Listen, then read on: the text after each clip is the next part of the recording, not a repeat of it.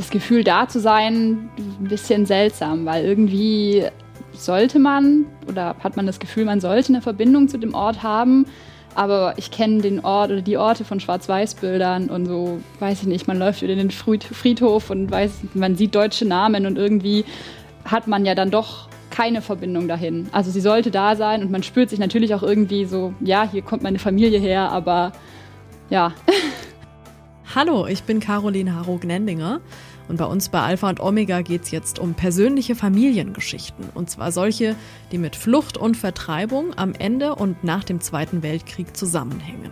Es wird spannend, weil Johanna Lüffe und Rainer Karliczek vom Weg ihrer Großeltern damals aus Böhmen und Mähren im heutigen Tschechien erzählen und wie diese Geschichte sie heute noch betrifft und weshalb sie sich im katholischen Verband Ackermann Gemeinde einsetzen für Austausch und Versöhnung zwischen Deutschen, Tschechen und Slowaken heutzutage. In diese persönlichen Geschichten einzutauchen war wirklich spannend, fand ich. Und zu sehen gibt's unseren Talk auch. Alles dazu in den Show Notes und hier jetzt erstmal zum Hören. Und los geht's. Ja, Frau Lüffe, Sie haben uns ein Bild mitgebracht, das auch ein bisschen was von Ihrer persönlichen Familiengeschichte zeigt. Erzählen Sie kurz, was hat es damit auf sich? Ja, man sieht meine Großeltern auf dem Bild in ihren Endzwanzigern. Das war Ende der 50er am Eisernen Vorhang. Und zwar war das eine Veranstaltung mit der Jungen Aktion der Ackermann-Gemeinde in der Diözese Rottenburg-Stuttgart, wo meine Großeltern eben nach Flucht und Vertreibung gelandet sind. Ähm, die sind mit der jungen Aktion, mit den Regionalverbänden an die Grenze gegangen, an den Eisernen Vorhang und haben da quasi demonstriert. Mhm. Junge Aktion kann man noch dazu sagen, das ist die Jugendorganisation von der Ackermann-Gemeinde. Genau. Mhm. Herr Karliczek, Sie haben auch ein Bild mitgebracht, das mit Ihrer Familiengeschichte zusammenhängt. Ähm, was, was sieht man da? Ja, das ist äh, ein Familienfoto, ein typisches Familienfoto aufgenommen mit einem Pferd. Das ist auf dem Hof von meinen Großeltern, die man sieht. Und das sind alles meine Tanten und Onkeln. Ähm, das ist also die Familie meines Vaters. Wobei der Witz ist, dass mein Vater noch gar nicht dabei ist. Der ist da noch nicht geboren. Aber dieses Bild hing bei uns zu Hause. Und das ist damals eben noch in Mähren genau, aufgenommen genau, worden. Vor dem Hof der Großeltern. Mhm. Ja, ihre Großeltern waren eben aus Böhmen und Mähren und ja, man sagt auch manchmal Sudetenland dazu, liegt ja heute in Tschechien. Sie selbst sind ja beide jeweils auch dahin gereist. Ne? Wie war das denn, wie hat sich das für Sie angefühlt, Herr Karliczek, dort zu sein? Äh, die, nach, dem Eise, nach, dem Fall des Eisernen Vorhangs war es tatsächlich äh, eine Geschichte, die bei uns zu Hause überlegt worden ist. Fährt man jetzt, wo die Möglichkeit besteht, mit der Familie auch mal dorthin? Und äh, meine Eltern haben das dann auch entschieden. Und mit, äh, mit der ältesten Schwester meines Vaters und meiner Tante sind wir dann tatsächlich nach Zwittau, Zwittawi, das ist in der Nähe von Brünn, gefahren und haben dann den Hof auch angeschaut. Und es wurde vorher sogar sanft Kontakt aufgenommen zu denjenigen, zu den äh, Menschen, die dort heute leben. Und wir haben die dann auch getroffen. Das ist ja oft nach der Wende eher eine schwierige Situation gewesen, also keine sonderlich erfolgreiche Begegnung. Aber bei uns gab es da Kontakte und es war ein sehr sensibler und schöner Nachmittag, den wir dort verbracht haben. Sie waren auch mal vor Ort, was mal die Heimat Ihrer Großeltern gewesen war. Wie hat es sich für Sie angefühlt, dort zu sein? Ja, wir waren 2019, also noch nicht so lange her, mit meinen Eltern nur da. Mein Opa, mein Großvater hat sich, wollte nicht mehr zurückgehen. Das war für ihn die Vertreibung war eine traumatische Erfahrung und äh, der hat es abgelehnt, da nochmal hinzufahren ähm, das Gefühl da zu sein, ein bisschen seltsam, weil irgendwie sollte man oder hat man das Gefühl, man sollte eine Verbindung zu dem Ort haben. Aber ich kenne den Ort oder die Orte von Schwarz-Weiß-Bildern und so, weiß ich nicht, man läuft über den Friedhof und weiß, man sieht deutsche Namen und irgendwie hat man ja dann doch keine Verbindung dahin. Also sie sollte da sein und man spürt sich natürlich auch irgendwie so, ja, hier kommt meine Familie her, aber ja. Man sieht hier jetzt auch mal auf, den auf dem Bild, das Sie mitgebracht haben, den Reichenberg. Ne, das ist einfach auch so die Landschaft dort im, im Norden genau, vom den, heutigen den Tschechien. Die Reichen, Reichenberg ist der Ort unten, also das heutige Liberec. Da kommt meine ah. Oma her, genau, ja. Das heißt ja, dass Krieg, Flucht und Vertreibung auch noch auf die Nachfahren der Betroffenen Auswirkungen haben kann auf so das Verhalten. Ich weiß nicht, ist es bei Ihnen? Gibt es irgendwas, was Sie auch bei sich so erleben, wo Sie sagen, das beeinflusst mich heute auch noch als Enkel. man fühlt sich schon ein bisschen hingezogen. Also ich habe mich hingezogen gefühlt zu Tschechien. Also ich habe ja nach der Schule auch beschlossen, ich gehe da ein Jahr hin und mache einen Freiwilligendienst in Tschechien. Ähm, also man fühlt sich schon irgendwie, ja, man will mal hin, mal gucken, wie es da so ist, wie es war. Sie haben dann ja auch Tschechisch äh, dort gelernt, ne? Ja, die ersten Züge auf jeden Fall, ja. Okay, angefangen, versucht. Mhm. Also äh, bei mir ist es ja so, dass der Name Karliczek ähm, schon irgendwie darauf äh, hinweist, dass es, äh, dass es kein rein deutscher Name ist und deswegen bin ich eigentlich von in meiner Kindheit schon immer wieder darauf hingewiesen worden, wo kommst du her oder wo kommt der Name her? Und weil äh, dieser, diese Frage regelmäßig auch da eben aufkam, war es ganz natürlich, dass ich da auch immer nachgefragt habe zu Hause, was das eigentlich heißt. Und nachdem meine Eltern ja auch in der Ackermann-Gemeinde aktiv waren, ist es so ganz organisch gewesen, sich mit diesen Fragen oder mit diesen Orten und äh, einfach mit dieser ja, mit dieser Geschichte auch zu beschäftigen. Es war eigentlich im gewissen Sinne immer präsent, ohne jetzt, also bei uns überhaupt nicht traumatisierend oder es gab, meine Großmutter hatte immer nur positive Geschichten erzählt, also nie eine schlechte Geschichte, sondern immer nur, wie sie Glück gehabt hat und wie es dort schön war und was sie erlebt hat. Also es war überhaupt äh, kein beschwertes Thema bei uns. Mhm. Also schon unterschiedliche Erfahrungen, ne? Mhm. Jetzt äh, haben Sie es auch schon gesagt, ähm, Ihre Eltern waren in der Ackermann-Gemeinde oder sind äh, vielleicht noch in der Ackermann-Gemeinde engagiert. Und ja, Sie sind beide eben in der Ackermann-Gemeinde oder in der Jugendorganisation Junge Aktion. Das ist ja eben ein Verband katholischer Heimatvertriebener aus Böhmen und Mähren und will Aussöhnung zwischen Deutschen, Tschechen, Slowaken, ich glaube zum Teil auch Polen und Ungarn ähm, voranbringen. Also was war es denn genau? Also außer dass die Eltern vielleicht da engagiert waren, wo sie gesagt haben, ich möchte mich da auch engagieren, obwohl es schon so lange her ist. Also vielleicht sag, ich so aus meiner Jugendzeit, ich bin ja jetzt auch in der Ackermann-Gemeinde ähm, aktiv und nicht mehr bei der Jungen Aktion, aber in meiner Jugendzeit, die fiel genau in die 90er Jahre, also nach dem Fall des Eisernen Vorhangs. Und da waren tatsächlich geschichtshistorische Fragen zu überhaupt, ähm, wie deutet man Geschichte, wie deutet man Flucht und Vertreibung über die Ursachen wurde viel darüber nachgedacht und das war dort sehr präsent. Und es ist auch, äh, auch, ein sehr, ist auch ein großes Politikum gewesen, bis es dann auch äh, zu einer deutsch-tschechischen Erklärung gekommen ist. Und das fiel genau in der Zeit, in der ich eigentlich so gesellschaftspolitisch aktiv geworden bin. Also ähm, war, das, äh, war das in dem Sinne immer sehr präsent und hatte auch wirklich viel noch zu tun, dass man sich auch erst mal kennenlernen musste. Also man, äh, man hatte ja keine, Be also es gab immer Begegnungsmöglichkeiten von der Ackermann-Gemeinde zu Tschechen, auch während äh, der Zeit des Eisernen Vorhangs. Aber das ging natürlich dann viel leichter und im größeren Maße und in äh, ganz neuen Art und Weise. Und man hat gemeinsam dort dann über Europa nachgedacht und was Zusammenleben jetzt in friedlicher Zeit irgendwie bedeuten kann. Und das war damals noch ein sehr konkret was Neues eigentlich. Jetzt bei euch ist es ein bisschen schon anders. Ja, also ist bei Ihnen schon echt vor allem Politik, die politischen aktuellen äh, Geschehnisse so im Vordergrund gestanden. Also in meiner mhm. Jugendzeit auf alle Fälle. Das fand ich auch äh, immer spannend. Also man mhm. hat da wirklich viel gestritten über, über Reizthemen. Also wer ist schuld, ähm, welche Zusammenhänge war die Rechten, die Fragen nach ob man, äh, ob es Eigentumsrestitutionen geben sollte, stand dort immer im Raum. Ähm, und das haben wir als Jugendliche auch gern und heiß diskutiert. Wie war das bei Ihnen? Warum wollten Sie sich engagieren? Ja, der, der Grundstein, so wurde ja quasi gelegt von der Generation, von, der, von meiner Elterngeneration, wo du ja irgendwie auch reinfällst. ja. ähm, ja, das ist halt dann der Erhalt von der, von der ganzen Vorarbeit auf jeden Fall. Wir diskutieren immer noch über politische und gesellschaftliche Themen, aber halt jetzt die aktuellen, die jetzt anfallen. Jetzt 2015 war natürlich da wieder die große Flüchtlingswelle-Thema, äh, weil man das ja quasi schon mal erlebt hat und was da jetzt, ja, wie es da jetzt ja, das ist halt nochmal passiert, dass Geschichte sich wiederholt. Und ja, der Kontakt zu den Tschechen, der war ja dann quasi auch schon da, Tschechen und Tschechinnen den hat man natürlich gehalten. Und man konnte dann immer sagen, ja, wir haben Freunde da in dem anderen Land. Und das war natürlich in der früheren Kindheit auch noch was, was richtig Cooles.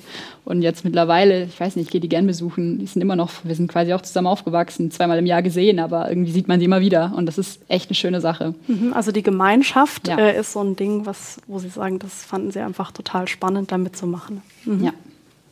Schauen wir jetzt nochmal genauer in die Geschichte, was damals passiert ist. Also Deutschland hatte ja 1939 den Krieg begonnen und dann am Ende des Zweiten Weltkriegs als Folge wurden ja 12 bis 14 Millionen Deutsche vertrieben aus den östlichen Gebieten des damaligen Deutschen Reichs und aus Ost- und Südosteuropa, wo es eben deutsche Minderheiten gab. Und das hatten die Alliierten bei der Potsdamer Konferenz so beschlossen. Viele mussten dann eben ihre Heimat verlassen und man sieht es hier gleich auf dem Bild. Ähm, viele sind nach Bayern, nach Brandenburg, nach Mecklenburg-Vorpommern, Niedersachsen, Schleswig-Holstein. Und ja, so ein bisschen diese Pfeile zeigen es, diese grünen Pfeile von Ost nach West äh, ging diese Bewegung. Und aus Böhmen und Mähren, das betrifft ja ihre Familien, sind die meisten dann nach Bayern, Baden-Württemberg und nach Hessen. Vielleicht können Sie es nochmal ein bisschen aufdröseln. Sie haben es vorhin schon angedeutet. Also von wo mussten Ihre Familien weg ähm, und wie sind Sie dann ins, ja, jetzt bei Ihnen nach Essingen gekommen? Vielleicht, wenn Sie es kurz erzählen können. Ja, also mein Großvater wurde vertrieben 1945. Ähm, mit dem, also wie er immer gesagt hat, mit dem letzten Zug aus Römerstadt nach Oberkochen. In Oberkochen sind sehr, sehr viele Vertriebene damals angekommen. Und ja, Oberkochen ist in Ortsteil von Aalen, von dementsprechend ging es von da halt dann nach Essingen. Also die haben sehr zu kämpfen gehabt in Oberkochen damals und haben die halt in die umliegenden Gemeinden verteilt. Meine Oma ist eine andere Geschichte, die kam. Und kurz noch Römerstadt ist im Norden ne, von Tschechien. Genau, mhm. genau, quasi drei Stunden mit dem Auto hinter Prag. Mhm, okay. genau. Äh, meine Oma kommt aus äh, einem Teilort von Liberec, von Reichenberg. Ähm, die sind geflüchtet über die Grenze, sind dann erst nach Tröbnitz in Sachsen und sind dann über Umwege nach Essingen gekommen, genau. Mhm. Haben dann da erstmal in Unterkünften ge gewohnt und dann halt angefangen, da auch Häuser zu bauen. Mhm. Das sehen wir auch auf einem Bild gleich, diesen Hausbau. Ähm, wie war das denn bei Ihrer Familie? Da war es, ähm, also es sind ja auch zwei Teile. Beide Teile sind, ähm, ähm sind nach Deutschland gekommen und die sind beide äh, Familien stammen aus Zwittau oder einem Vorort von Zwittau, Switterwie. Das ist vielleicht der Ort, den man heute, der ist in der Nähe von Brünn, den man auch kennt, weil dort Oskar Schindler beispielsweise herkommt. Und äh, das Witzige wäre gewesen, meine Eltern ähm, haben sich, oder meine Großeltern haben sich nicht gekannt vor der Vertreibung, aber meine Eltern wären gemeinsam in die Schule gekommen. Sie haben sich allerdings dann in München ähm, ähm, kennengelernt, wohin ähm, meine eine Oma ist auch nach ins Württembergische vertrieben worden, aber mein, ihr, ihr Mann wollte unbedingt als Kriegsheimkehrer in eine Großstadt und ist nach München und hat sie nach München geholt. Und deswegen ist mein mütterlicher Teil in, äh, äh in München aufgewachsen und ähm, von meinem Vater, die Familie kam in die Nähe von Landsberg am Lech, also auch nach Oberbayern, in die Nähe von München. Mhm. War es denn eigentlich leicht, auch mit Ihren Großeltern darüber zu sprechen? Also Sie haben gesagt, Ihre Großmutter hat es irgendwie sehr positiv dargestellt, aber bei ja. Ihnen war es ein bisschen schwieriger, ne? Ja, das ist ein ziemliches Gegenteil gewesen. Also mein Großvater hat darüber nicht gesprochen. Das äh, war kein Thema, das irgendwie zur Diskussion stand. Das, ähm, ja, das waren, wenn dann auch nur abfällige Kommentare gegenüber den Tschechen und genau, das war nichts. Und dann hieß es ja, dass ich nach der Schule nach Tschechien gehe, nach Prag gehe und das war, wurde auch nicht so gut aufgenommen erst, aber ja. Von ihrem Großvater dann. Genau, mhm. ja. Meine Oma hat auch, also die war da offener mit, aber in der Gegenwart von meinem Opa wurde da auch nicht drüber gesprochen. Mhm. Ja, also ist einfach wahrscheinlich eine, eine sehr schwierige Erfahrung gewesen und ähm, ja, dieses nicht zu verbittern, obwohl man ja ganz neu anfangen musste und vielleicht nicht unbedingt willkommen dann war an den neuen Orten. So ging es zumindest äh, vielen, vielen Flüchtlingen erstmal.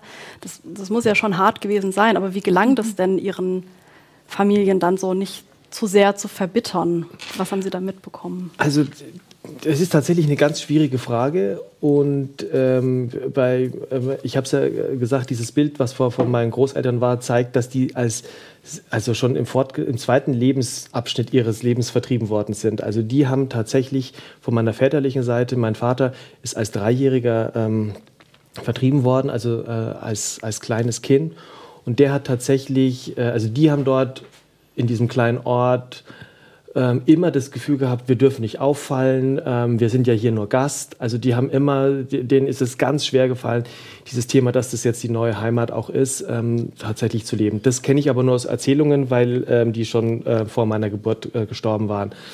Und ähm, aber das ist tatsächlich was, ähm, was man sich nicht so vorstellt. Man spricht immer so von der gelungenen Integration der, der Heimatvertriebenen, die langfristig ja auch tatsächlich äh, funktioniert hat. Aber die, die Anfänge waren nicht so einfach.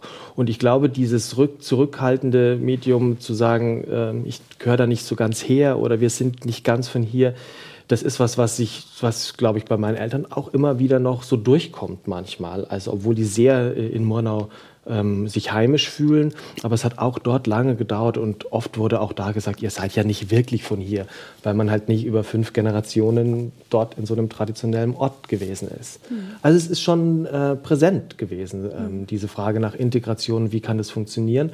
Und da muss man sagen, hat dann die Ackermann-Gemeinde tatsächlich eine wichtige Rolle gespielt, weil das war ein Sammelbecken, wo sich die Leute mit ähnlichen Erfahrungen getroffen haben, wiedergefunden haben und, ähm, und die haben wir sich richtig auch nach dem Krieg ähm, zusammengetrommelt. Also das war so richtig, wir müssen Kontakt halten. Wo ist der, wo ist der Nächste, wo ist die Hilfe, wer kann wie, wem helfen. Also als meine Mutter in den 40er Jahren äh, äh, in München geboren wurde, war klar, dass jemand, äh, also dass der damalige Vorsitzende der Ackermann-Gemeinde dort vorbeigeschaut hat und hat gesagt, hier ist Windeln und ganz elementares Zeug und das braucht ihr jetzt und so. Also das mhm. sind so die, äh, die Familiengeschichten, die, die, bei uns präsent sind und die da, ähm, die schon über diese Gemeinschaft dann funktioniert haben auch. Mhm. Das war ein Teil, wichtiger Teil für Integration. Mhm. Ja, also auch Ihre Familie hat ja Anschluss genommen. Also Ihre Großeltern haben ja Anschluss bekommen an diese christliche Ackermann-Gemeinde. Die gab es ja an mehreren Orten in Deutschland. Ähm, ja, wie, wie war das bei Ihnen? Also was hat Ihnen diese Ackermann-Gemeinde bedeutet? Was hat sie vielleicht für Sie auch bewirkt?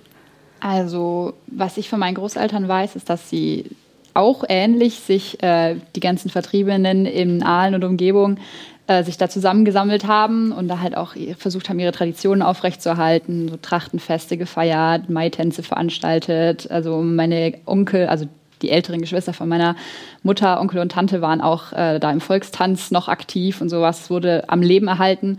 Und da ging es dann auch in die Ackermann-Gemeinde, aber halt in Rottenburg-Stuttgart. Also nicht in München oder in Bayern, sondern andere Diözese. Genau, aber es wurde erstmal so im Kleinen, im Ort und dann halt auch in die Ackermann-Gemeinde, genau. Mhm. Und es gab ja bei der Ackermann-Gemeinde auch einige Geistliche, die eben gesagt haben, ja, also wir wollen jetzt hier nicht äh, Rache, auch Rachegedanken vielleicht nochmal ja, schüren, wie man es so nennen kann, sondern versuchen zu akzeptieren, wie die Lage ist und uns hier zu integrieren. Also hat es auch da irgendwie etwas bewirkt bei ihren Großeltern? Also, und die haben sich ja noch, glaube ich, kennengelernt, ne, über die Ackermann-Gemeinde. Die haben sich ja über diese Trachtengruppe quasi ja. kennengelernt, ja. Genau. Das hat übrigens hat Tradition. Also deine Eltern haben sich äh, bei der Jungen Aktion kennengelernt, meine Eltern haben sich in der Jungen Aktion kennengelernt. Ja. Also man hat auch äh, geheiratet. Äh, also das ist so, aber das ist ja äh, ein schöner Ausdruck eigentlich, was, was da ist. Aber äh, nochmal auf diese Frage nach dem äh, nach, dieser geistlichen, äh, nach diesem geistlichen Hintergrund, ähm, das ganz früh formuliert worden ist, auch äh, in einem Sühnegebet, das äh, wichtig geworden ist, dass, ähm, dass man äh, neue Wege gehen muss, dass der Rache, die, die Logik der Rache durchbrochen werden muss, die ist absolut wichtig. Und auch die, der Namensgeber ähm, dieser Ackermann-Gemeinde ist ja ein mhm. alter Text, ein, mhm. äh, ein altes Buch. Mhm. Ähm, der Ackermann aus äh, Böhmen. Ähm, 600 Jahre alt ist dieser Text. Und da geht es um ein Streitgespräch zwischen ähm, einem Ackermann, also einem Jedermann im weitesten Sinne, der mit dem Tod streitet, weil er sein, seine Frau im Kindbett verloren hat. Und man streitet darüber, wie denn das sein kann. Und am Schluss gibt es ein Gottesurteil und sagt, ähm, natürlich behält der Tod recht, aber der, äh, der Ackermann hat gut gekämpft. Und er geht, willigt quasi in sein Schicksal ein und sagt, ja, ich nehme das Schicksal an, aber jetzt muss es weitergehen. Und das ist mhm. so der ganze, die, die ganze Grundhaltung, die in der Ackermann-Gemeinde ge, ähm, gegolten hat. Und die ist so wichtig, weil die, ähm, das spürt man heute noch, heute ist es nicht wichtig, dass wir zufällig noch irgendwie so Sudetendeutsch sind, ist mhm. nicht der Normalfall. Also das sind eigentlich äh, auch sonst Interessierte und äh, ganz viele, die überhaupt keinen familiären Hintergrund haben. Mhm. Und das ja. ist auch, das ist der Impetus, der, der, der, oder der Geist, der da herrscht, aber es ist dieses, wir packen es jetzt an und wir finden äh, in, einer, in, einem europäischen Denken äh, eine Friedensperspektive. Und ähm, das ist, glaube ich, immer noch das Zentrale, was heute immer noch trägt. Mhm. Genau. Ja, äh, Blick nach vorne, da würde ich jetzt auch sagen, kommen wir nochmal aufs Heute. Die Ackermann-Gemeinde macht ja ganz viel, viele Veranstaltungen. Sie organisieren ja auch mit äh, als Bundessprecherin auch bei der Jungen Aktion und Sie auch im Bundesvorstand ne, von der Ackermann-Gemeinde. Ähm, können Sie mir von einer Aktion erzählen, die Sie mitorganisiert haben, wo Sie sagen, die war richtig wertvoll für mich, hat total gut getan? Das Jahr Ostern 2019 müsste es gewesen sein. Das war meine erste Veranstaltung im Team, wo ich dann auch aktiv mitgeholfen habe. So mitten in meinem freiwilligen Jahr war das auch. Ähm, und das war, also die Osterveranstaltung ist sowieso die größte Veranstaltung der jungen Aktion. Ich weiß nicht, ob es schon immer so war, aber mittlerweile ist es so. Ähm, die wird mittlerweile im Kloster in Niederalteich abgehalten. Das ist ein, ein ökumenisches Kloster, also neben den ähm, Mönchen, den Benediktinermönchen ist auch noch ein byzantinisches Kloster dabei, was echt mhm. auch eine sehr wertvolle Sache ist, äh, dass man da mal eine andere Religion auch ein bisschen reingucken kann, anderen Ritus über Ostern mitbekommt. Und das ist äh, eine, ja, ich weiß nicht, hat mir, glaube ich, sehr viel geholfen. Es waren, glaube ich, 80 TeilnehmerInnen dabei. Und das war, das war sehr schön. Also was, was fanden Sie daran so wertvoll? Das Gemeinsame. Mhm. Am Ende haben wir halt einen großen Ostertanz quasi gehabt, wo wir alle nochmal ja, zusammen gefeiert haben. Wir hatten, ich weiß nicht mehr, was das Thema war, aber ähm, ja, ich weiß, ich kann es gar nicht so in Worte fassen. So das Gesamtding ist einfach, man ist da fünf, sechs Tage mit Leuten zusammen, die ich für meinen Teil auch schon so lange kenne. Neue Leute kommen dazu und das ist gemeinsam sein. Man schläft nicht viel, man hat immer Spaß zusammen, man sitzt irgendwie abends noch zusammen und redet über alles Mögliche. Ja, das ist, ich weiß nicht, das Gesamtpaket und dafür dann noch Verantwortung zu tragen und es mit zu organisieren, dass andere Leute eine gute Zeit haben, ist halt nochmal so ein bisschen Sahnehäubchen obendrauf. Und es sind eben auch junge Leute ne, aus. Deutschland, mhm. Tschechien, Slowakei. Genau, ja. Slowakei, genau. genau. Mhm. Wie ist es bei Ihnen? Welche Aktion fanden Sie total wertvoll für sich? Da, da, wirklich eine schwierige Frage, aber ich würde einfach die aktuellste, einfach von, von, der aktuellste erzählen. Wir haben dieses Jahr im August ein, äh, in Taus, in Dommerschlietze, ein Grenzort, ein deutsch-tschechisches Picknick organisiert, beziehungsweise eine lange Tafel, die ist über 100 Meter lang gewesen und dort ähm, haben wir dann mit Deutschen, Tschechen ähm, dort quasi ähm, ja, Mahl gehalten und gefeiert. Mhm. Sieht man und, auch im Bild. Genau. Und, ähm, und das Lustige daran ist, ähm, es hat auch politisch ähm, äh, waren entsprechend äh, Aufmerksamkeit dort. Und wir haben offiziell einen Rekord gebrochen. Wir sind das, äh, die längste deutsch-tschechische äh, Tafel und ist jetzt im offiziellen tschechischen Rekordvereinigung äh, abgebildet. Also äh, wir haben Rekorde gebrochen. Und solche Sachen sind irgendwie für die Gemeinschaft gut und sie sind auch vor Ort, dass die Leute, die dort leben, ähm, auch sehen, dass, dass das eine sehr lebendige Sache ist, ähm, sich mit Nachbarn, also immer wieder darüber bewusst sein äh, zu werden, wie Frieden jetzt aussehen kann und äh, dass das auch eine, dass das übers Gesellige geht. Beim Reden kommen die Menschen zusammen, sagt man so schön, und das und ist beim da. Essen auch nochmal Beim Essen erst recht, genau, genau. Schauen Sie eigentlich auch noch mal mit einem anderen Blick drauf, wenn Sie jetzt zum Beispiel Bilder von ähm, Geflüchteten auf dem Mittelmeer sehen oder ähm, ja, wenn Sie an der Unterkunft für Geflüchtete vorbeigehen, so mit Ihrer eigenen Familiengeschichte von Ihren Großeltern? Hm, ich weiß nicht, ob man das bewusst ist, aber ähm, weiß eine schwierige Frage. Ähm, ich weiß nicht, also bewusst glaube ich nicht. Natürlich weiß ich, habe das auch von meinen Großeltern immer mitbekommen, dass die auch gesagt haben, das kann ja nicht sein, dass es nochmal passiert.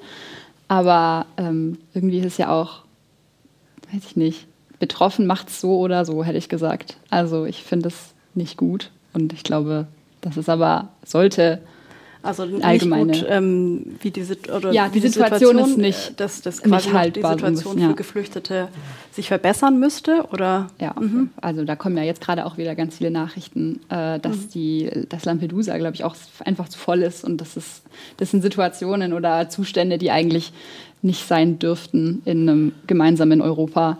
Ja. Also mehr Solidarität ja. äh, mit Geflüchteten. Wie, wie ich, unbedingt. Also, ich, ich, also für mich ist es ganz wichtig. Ich, ich äh, kann da gar nicht ohne die Vergangenheit auf diese Bilder auch gucken. Und die Ackermann-Gemeinde verhält sich auch dazu. Und die Ackermann-Gemeinde verhält sich auch ähm, jetzt in der Frage mit, der, mit dem Ukraine-Krieg sehr schnell und dafür gesagt, dass jetzt wieder in Europa Krieg herrscht, wo wir gedacht haben, dass bestimmte Dinge in eine andere Friedensordnung gekommen sind, dass das jetzt wieder aktuell ist. Das ist eine Katastrophe.